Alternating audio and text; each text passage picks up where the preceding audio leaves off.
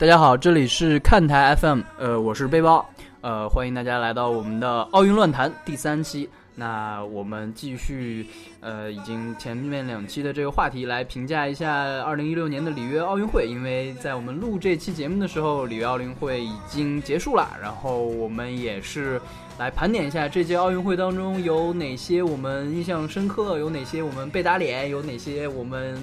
呃，预言种地的这些话题，刘老师让大家话题上很嗨的，聊天的时候很嗨的几点？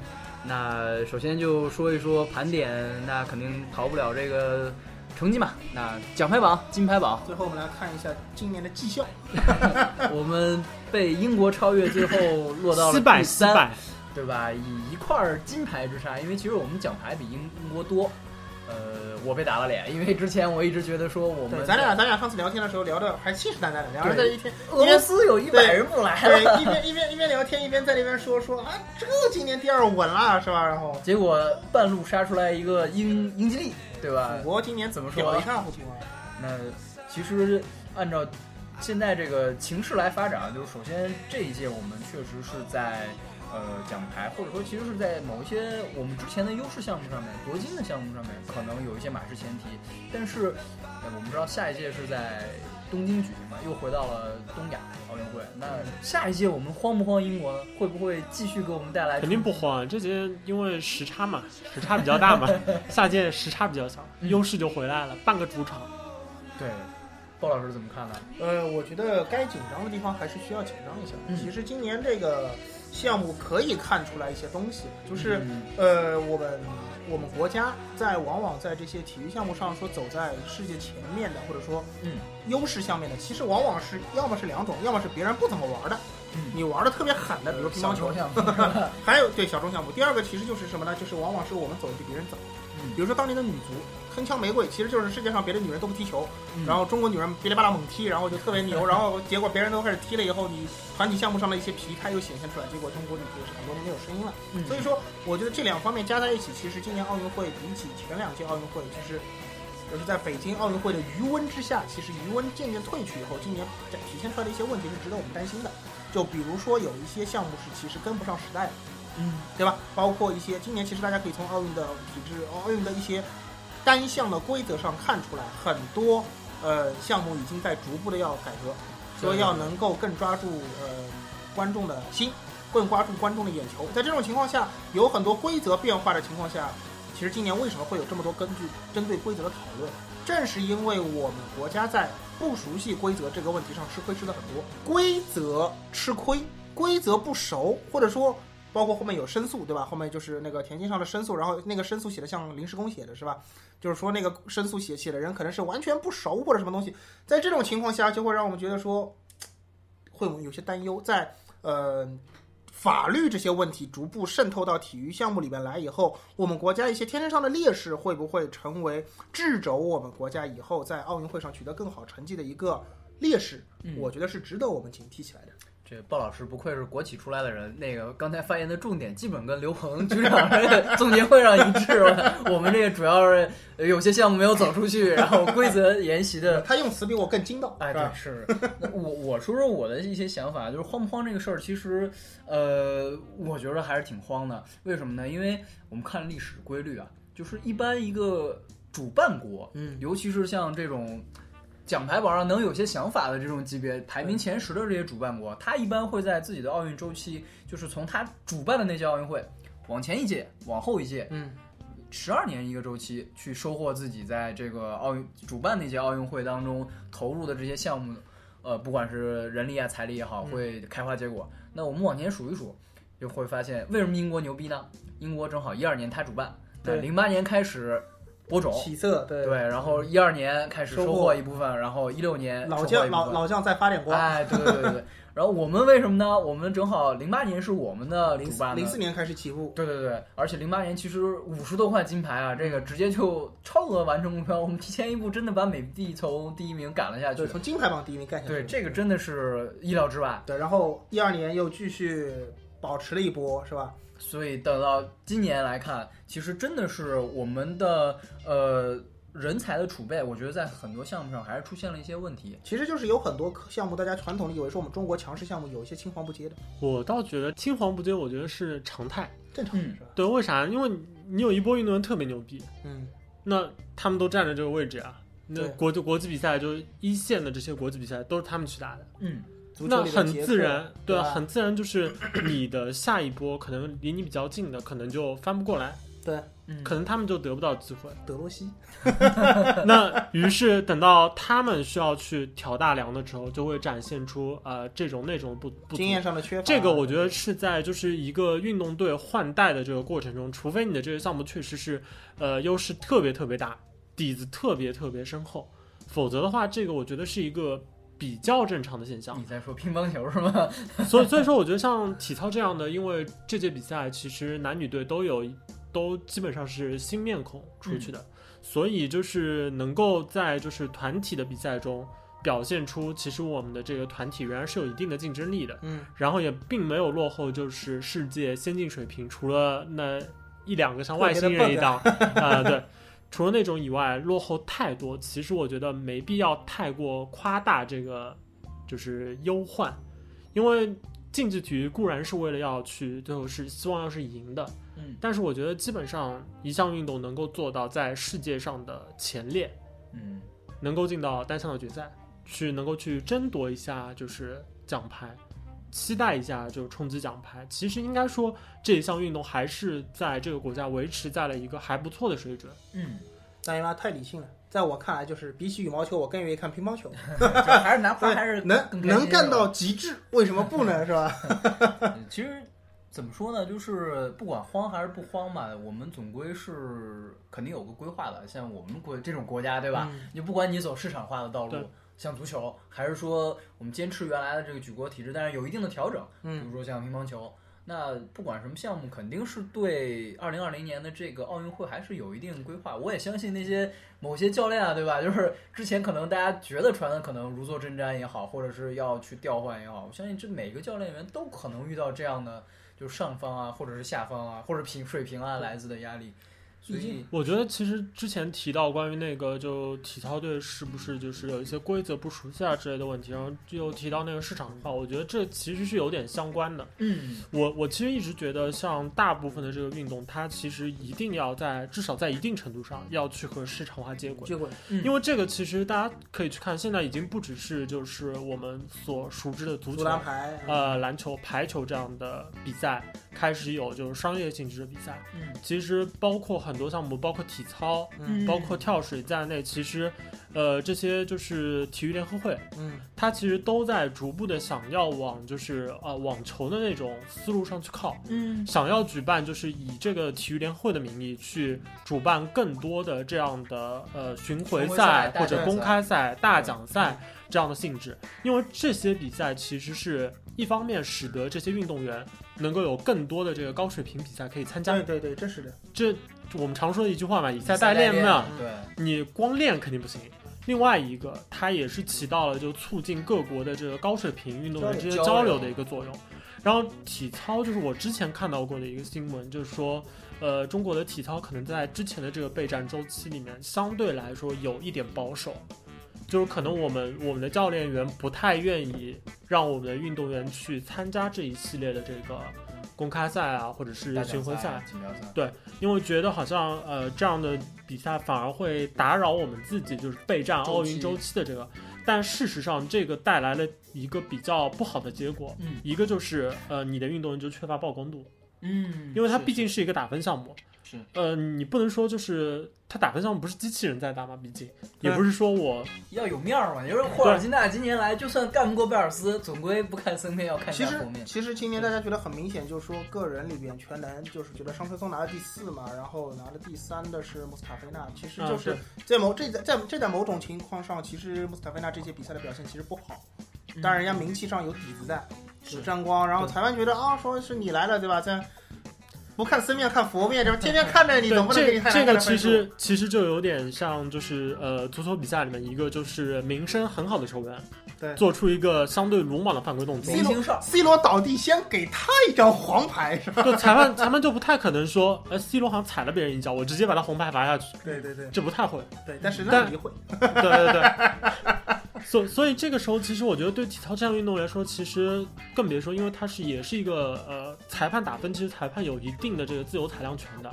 是很多时候他打的分，除了就是严丝合缝的，就是说动作做做到没做到位，难度分，然后哪个动作没有完成扣零点一、零点三这样的分以外，他毕竟有个整体印象，有一个表现分在。这个其实你就理解为每年 NBA 的那个扣篮大赛就行了。嗯，对吧？你不可能说有一个人从来不打 NBA 比赛，然后说就是说有有这么个人从来都是替补，从来不上场，从来没扣过来，确实有，确实对，跑跑上去扣一下，说那年詹姆斯怀特嘛，其实大家都知道，圈儿里人都知道这人特别牛逼，扣将是对，可以罚球线胯下，但是上去以后不不不灵的话，就是一个自己紧张，另外一个确实是然后边上你谁呀对这就是你的 你谁呀就是这个问题。对，所以我就觉得对于这些运动项目来说，可能呃需要稍稍换一下思路，就是嗯去和这些就是国际体育联合会进行一些就是配合也好、沟通也好、合作也好派，一些人打入敌人内部是吧？对，嗯这个都是非常重要，因为你也不能说这个一定就是啊，我们说就搞人际关系啦，或者说政治斗争了，没那么没那么远。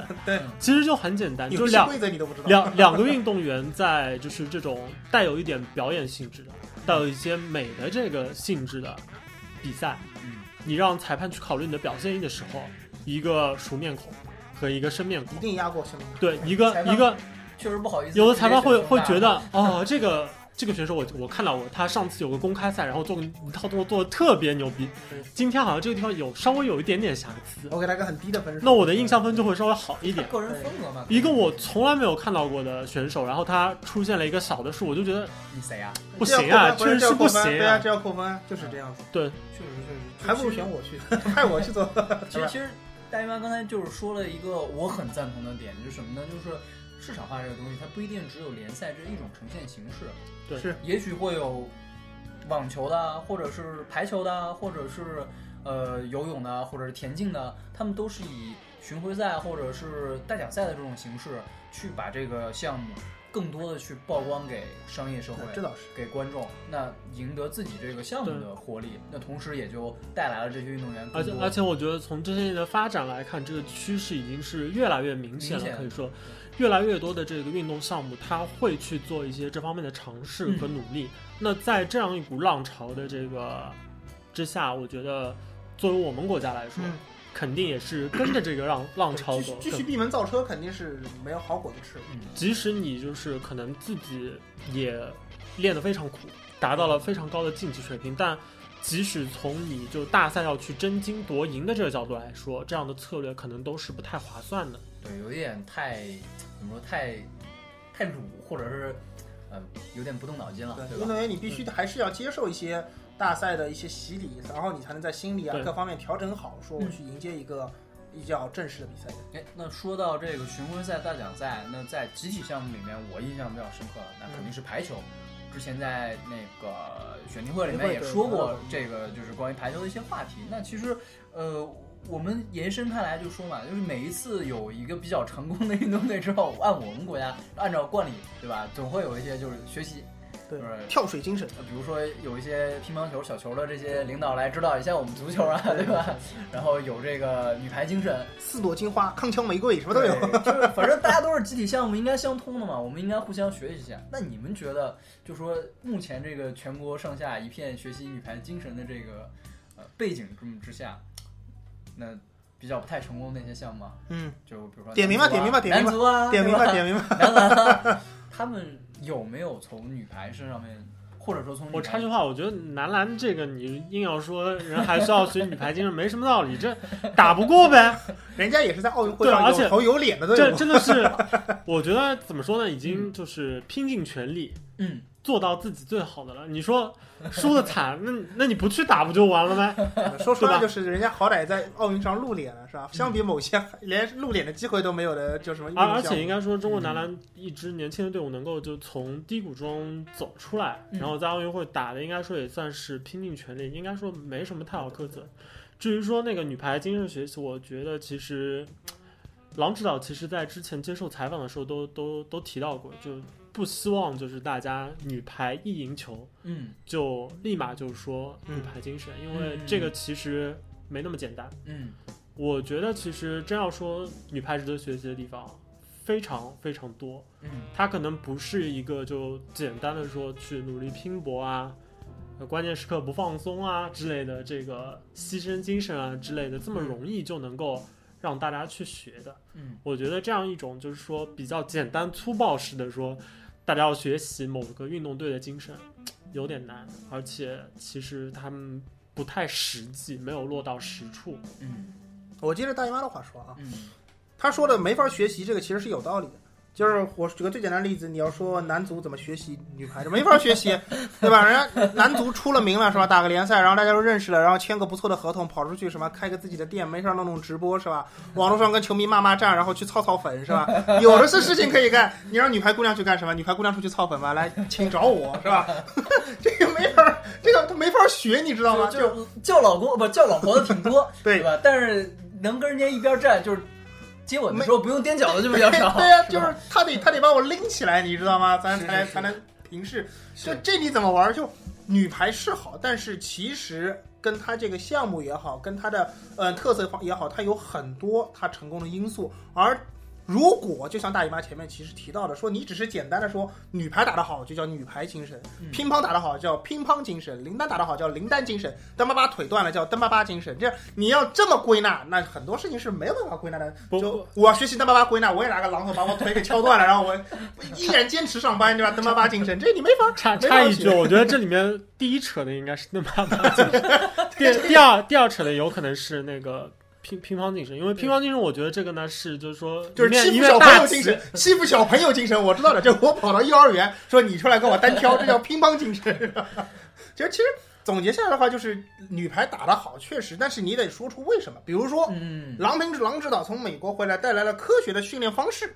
你说我们都要向世界上先进的训练方式接轨，那你这个肯定是没错的，嗯对吧？或者说郎平回来了以后，说一个优秀的一个如何从一个优秀的退役运动员转变为一个优秀的教练员，教练员这方面上面他有什么经验，我们要向他学习。OK，这个也是到靠谱的。嗯，你什么红旗招展，什么彩旗飘飘，学习女排，这肯定就是瞎扯淡，你知道吗？对我我个人特别反感的是，就有时候我们提到精神层面，比较容易去用几个词概括，嗯，就要拼搏。没有，其实不是坚这个，就是顽强，但但这是概括不了，你知道对，因为因为像这种词，其实大家也都知道嘛，有褒义词，有贬义词嘛。你说几个褒义词总是没错的，但问题是太过抽象，没法学。嗯所以我觉得从刚才那个鲍老师说的，我觉得从呃细节上来说，其实这支女排确实有非常多值得学的方面。嗯从主教练开始的话，就是我觉得一个是嗯一种怎么说包容心也好，呃，就是一种对于开放的一种心态。对对对对，这个我非常就愿意愿意接受外来的这个知识储备也好，外来的人员也好，是也愿意让自己走出去。是相我觉得微信，微信朋友圈，微信朋友圈可以告诉你郎平成功的一二三四五六七八九十是吧？嗯，就是传的很火的那篇文章嘛，确实是写了他自己主动出去出国，然后整个的这个历程，那等于是抛弃在国内体制内的这些，呃，整个生活的优越的这些条件啊，包括地位、社会地位啊这些，从零开始。其实我我自己听到精神其实挺头大的，因为确实是这没法学啊，你你 让我怎么学？不是，我觉得这可能跟我们三个在座都是工科生有有个理工科生有关系，就是我们习惯的是是一个逻辑，说了一个 logical 给你，然后说这一步你应该做什么。具体怎么都按部我他就班？对，不 what 是吧？你不能说给我一个形而上的玩意儿，给你扣个扣个帽子，然后你去借题发挥，那个就是而而且再再有一个原因，是因为我个人一直认为，其实大部分就是一流的职业运动员，其实都是挺有精神的。很很值得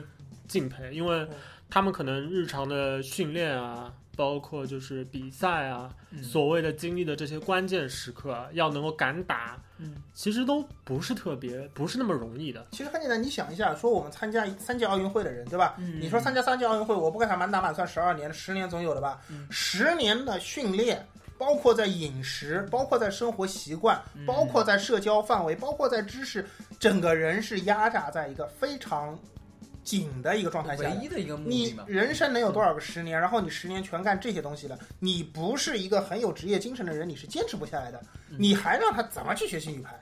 就是，其实我我我我换个角度来说啊，就是如果说真的有精神的话，除了你们两个刚才提到的这些点，我就在想一件事情，其实呃一直在说女排精神是一种传承。那从郎平他们那一届，然后再到陈忠和，再到这次夺冠，其实时间跨度挺大的。很大，然后我又想到，就是老女排第一件事情是请了一个日本的教练，嗯，对吧？但并不是因为那个 日本的电视剧，而是因为确实那个时候的小鹿纯子，对，确实是电 电视剧太难学，就确实是因为那个时候晴空的，霹雳，对对对对对，确实是因为那个时候日本他在排坛是有一定日本女排嘛，是有一定特色的。应该应该说是率先找到了一个适合就是发挥黄种人的一些优势。对，这就是大老师说的请进来或者说走出去这个事情，我觉得是在其他的项目上面来说，我觉小得项上有很多的尝试，女区、对，但是对吧男排跟男呃男排男足男男足也有这样的尝试，失败了。然后对坠机，对 我我我，这个我就特别想吐槽，就是我靠，你这个从来没有一个长性，你知道吗？就是女排这事儿，人家城市一直有这精神，就是郎平他现在也把朱婷推出去，说你要去土耳其打，嗯你你你别关没关系，你语言不通，我帮你找翻译，嗯或者说你在你这个年龄应该去干这事儿，这事儿一一脉相承的。对，其实亚洲邻国也有一个嘛，金眼井嘛。对啊，就出去打，这是一个传承下来的东西。另外一个就是你说什么拼搏也好，我我直接看比分嘛，就是每一次赢的都坎坎坷坷，都不容易，都是让一追三或者让二追三嗯。从以前我们就从来不是一个就是顶级最顶级球队的一个立场，都是说好，我大概实际排名或者说实际实力大概在四五或者六或者三，然后我每次我跟一二打，我能一直就是。牛皮糖，我我就反正每个球你要赢我也行，但我肯定不让你舒服赢。是这是怎么来的？这个是教练，这个是足够多的比赛的经验，对对，特别是就是前面我们我前面那话题我就特别想说到这一点，就是你你也许没有联赛，但是你可以去打更好的大奖赛也好，巡回赛也好，甚至于就商业比赛也好，没问题。你关键是要足积累足够多的这个经验。我就又要吐槽那个二零一四年 外卡五十万欧元这个事儿。这个我靠，这个送到你门上你不打，你这个才是真的没有女排精神。对就我不管多菜，心疼易建联。呃对呀、我上世界去虐，这个是能够你将来去打逆转球的最宝贵的财富。对，其实如果你对比就是女排和这支男篮的话，他们其实在备战上来说有一个非常大的不同，对就是这这些女排他们所打的这些最强的对手，是在女排大奖赛成天见的。对对太熟了，全是老对手。而且女排其实也很年轻，你不能用经验这个事情。对甚至女排没有易建联，朱婷才二十二岁。对，可能惠若琪可能有一点易建联的这个角色，精神上有，但可能比赛实际的发挥的能力上又没有。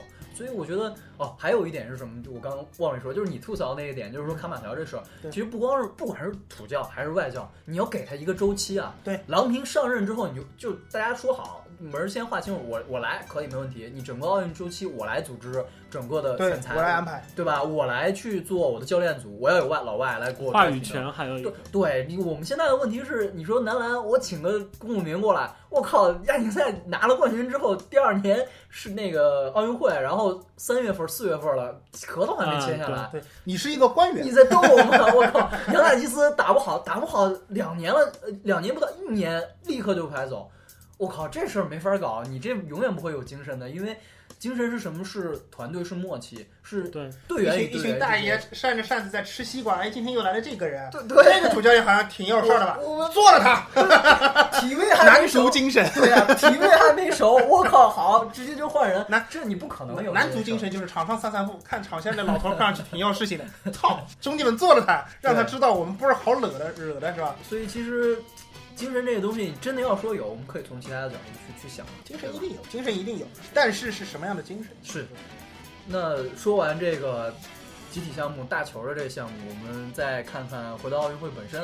嗯，那这届其实是一个槽点满满，对对对，不管是从对好像吧？从一开始大家就冲着这届奥运会不指着他好好去，对吧？那就是那个想法。现在完了，总算是完了。对那你们觉得好不好？或者说换个角度来说，已经那么不好了，他有没有一些被冤枉的地儿？冤不冤？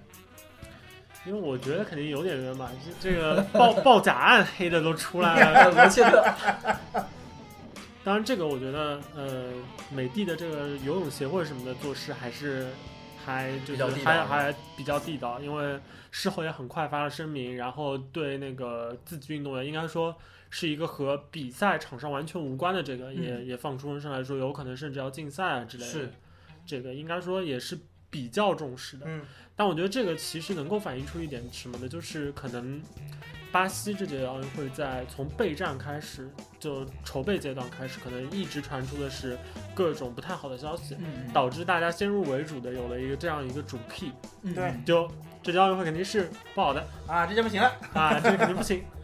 什么不行呢？反正各各种反正就是不行不不行反正就是不行不行这这就导致了，就是可能广大吃瓜群众，他他也不知道，就这届奥运会到底有什么不行，他他只是形成一个印象，就里约奥运不行。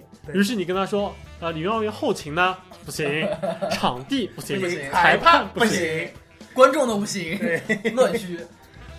所以我觉得就是怎么说呢？他冤的地方肯定有嘛，毕竟我们看到就是他其实还是在有些方面还是有些亮点的。我印象比较深的一个就是他的一个赛场氛围。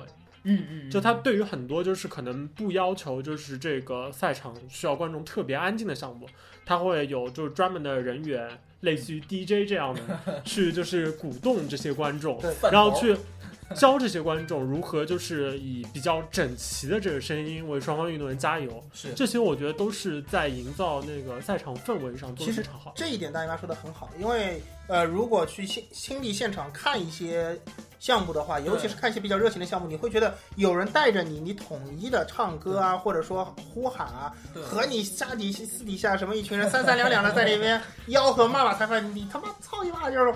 肯定是要比这样的来的舒服多的，无论是场上的球员啊，不是场场上的运动员也好，还是场下的观众也好，那种赛场的氛围是很享受的。你会觉得说，OK 啊，我很乐于去这样的赛场去欣赏一个可能我本身也不是很熟悉，或者说我不是很经常参与的活动。是。大家可以想一下，就是前不久的那个欧洲杯嘛，它啊里面就冰岛的战吼，对对对对对，包括爱尔兰球迷的唱歌，那这些行为很明显，你不可能是一群球迷就靠着人多，然后无组织无纪律，对，大家就能够，这不可能。但是如果你加进去，你会觉得一种很有呃满足感也好，或者或者说很有成就感也好，这个是会让你非常爽的，这才会让你更多的去到运动现场去参与到这个运动过程中。对，我觉得这个肯定是就是巴西这届奥运会的一个亮点亮点，因为这个也部分和就是巴西的呃民族精神对对对或者说这民族文化有关系。那如果大姨妈说了这些呢，我也确实是同意。但是总体上来说，我认为里约这届奥运会，你说他办的不成功呢，我觉得不算是冤枉他们。其实很简单的一个道理，就是呃，这是南美的第一届对奥运会，对，这是南美的第一届奥运会，你是出格，对吧？你办第一届奥运会，你办的不成熟，不不能指望一下就对对吧？你办的不成熟是很正常的，你不能够说什么，因为我们对他他是出格，我们对他放低要求，他就是一些成功的奥运会了，这个我觉得不现实。嗯其实最近几年，随着世界经济的一个变化，我们可以看一下，从零四年开始，零四、零八、一二，对吧？这几届奥运会，美呃北京办了一届，就是当时那个总结陈词是怎么说来着？Amazing 是吧？好像说就是有史以来对一个 amazing 的奥林匹克，然后再到了伦敦，伦敦其实办的那届奥林匹克一点也不差。他如果不是紧接着北京的话，包括我们又是中国人的话，其实他的评价是不低的。在前两届珠玉在前的情况下，里约的这届奥运会，客观上来说，脏、乱、差这三个是一个都逃不掉的，对吧？应他的应该说是这个国家可能从硬件条件和硬件实力上来说，有一些无法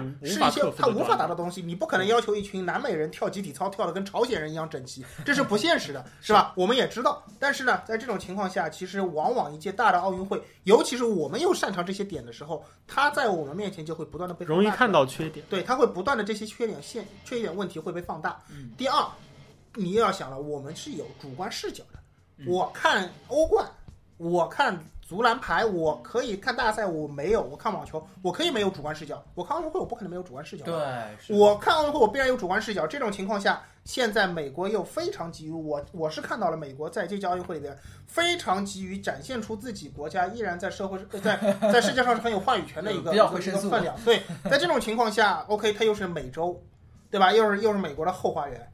当然不算是完全的后花园，但是也算是他的半个主场吧。是在这种情况下，OK 啊，就是那我会觉得说你一定是有一些不公正或者一些什么隐忧的东西，包括我们自己也有在很多项目上表现的确实不尽如人意。嗯，在这种情况下，我自己对觉得对自己的什么祖国的运动健儿有一些不满意的成绩地方，我要发泄出来，那我一定会认为里约 OK 啊，等于一届不成功的奥运会或者等等方面的东西，对吧？我说这个东西恨。屋及乌了。对，带带带一些主观情绪来的说的话，确实会对人之常情。会对里约的评价往往往下打。是我自己感受啊，就是其实一句话就行了，就是零八年的时候是我们办奥运会，然后世界了解了我们，嗯，然后那现在变成我们去了解巴看别的西，对，嗯所以这肯定从主到客这个角度不一样。那呃，可能真的是零八年之前，很多人国外，尤其美国人，对吧？他们还以为中国人还在留辫子，嗯但是有了那届奥运会之后，一下子对中国的认知会有非常非常大的一个改变，或者说一个更新。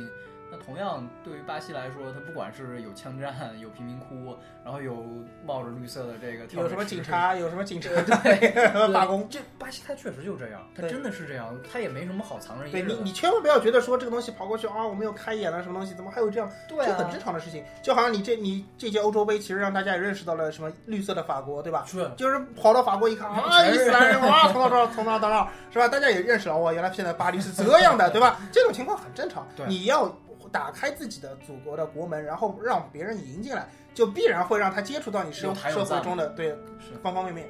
对那反正不管怎么说，好不好，坏不坏，里约已经把这个接力棒交给了东京。然后在选题会里面，我也说我特别喜欢那个 东京的这个开幕式，我已经非常迫不及待。我在想，就是整个 Tokyo，这个奥，它哎，东京是夏季奥运会对吧？对，应人家肯定该挺热对吧？对啊，就 Tokyo 很 hot。对对对对。对，就是我已经，对吧？我我已经很期待，就是东京奥运会上面有什么，就是延续它奥秘那个开幕式，就叫闭幕式，对不起，里约闭幕式上面跟动漫有关，或者跟一些其他我们老百姓喜闻乐见的这些日本我都文化有我都我都可以。想象到东京奥运会的时候，论坛上的说法一定是：哎，今天什么男乒夺冠了，嗯求个番号什么的，好人一生平安，一定一定是这么个路数。哎，是啊，而且离我们又很近，对吧？对，关键是近。所以刚才就沿着刚才那个话题说，就是我们又一次可以很方便的去看别人了，对，而且又以一个观众的身份去参与，很轻松。对，所以就是不知道你们有什么对东京奥运会的畅想，然后立立 flag，啊然后挖挖坑，回头再打打脸，反正不管是自己的或者对奥运会的，对这要打脸，任何一个球队四年后来 打脸是吧？穿越时空的打脸，好厉害。那我说一下吧。我先说一下吧，就是我个人觉得，呃，东京奥运会中国代表团的目标一定是远大的，对吧？嗯而且就是从某种角度上来说，这一届被 是不是又觉得我说话像国企领导了？不不争嘛，争口气，对吧？对，就是你第二名怎么说都是被英国夺掉了，对吧？啊那你这，那你去东京肯定想办法是我要怼回来吧？嗯那而且你又会觉得今年我们吃了很多名亏吧？嗯中国人最大的特点是什么？就是你就是别别人，我看一个外国论坛上面聊的时候，就是中国人最强的地方是什么？你觉得你这地方很屌，嗯过个几年你再看中国人，中国人比你屌多了，就是这种感觉。就是里约中国人吃了很多亏吧？嗯，咱奥运团吃了很多亏，规则不熟悉是吧？嗯语言不通是吧？然后申诉写的跟什么一样对吧？你看下届东京奥运会，我告诉你，中国随队的那帮专门写诉状的那种什么人，八国语言对那种瞎子什么只会写诉状的带着你，你相信吗？什么都有，知道吗？什么语言就给我拿出来，一份一什么一式十八份是吧？然后叭写上去，超级工整，一个特别字你都找不出来，你相信吗？一定是这样的，这是第一点。第二点就是我们一定会在很多弱势项目上，这这一届比赛上表现的不好的项目上，兴起一股改革的浪潮，是吧？上有好者，下必甚焉，一定是这个样子的。就是考虑到二零二零年又是在我们边上的东京，对吧？日本。说我们经常是觉得说输谁也不能输日本，是吧？对吧？丢人不能丢到日本去。在这种精神激励上，我相信东京奥运会一定会迎来中国军团的一个爆发。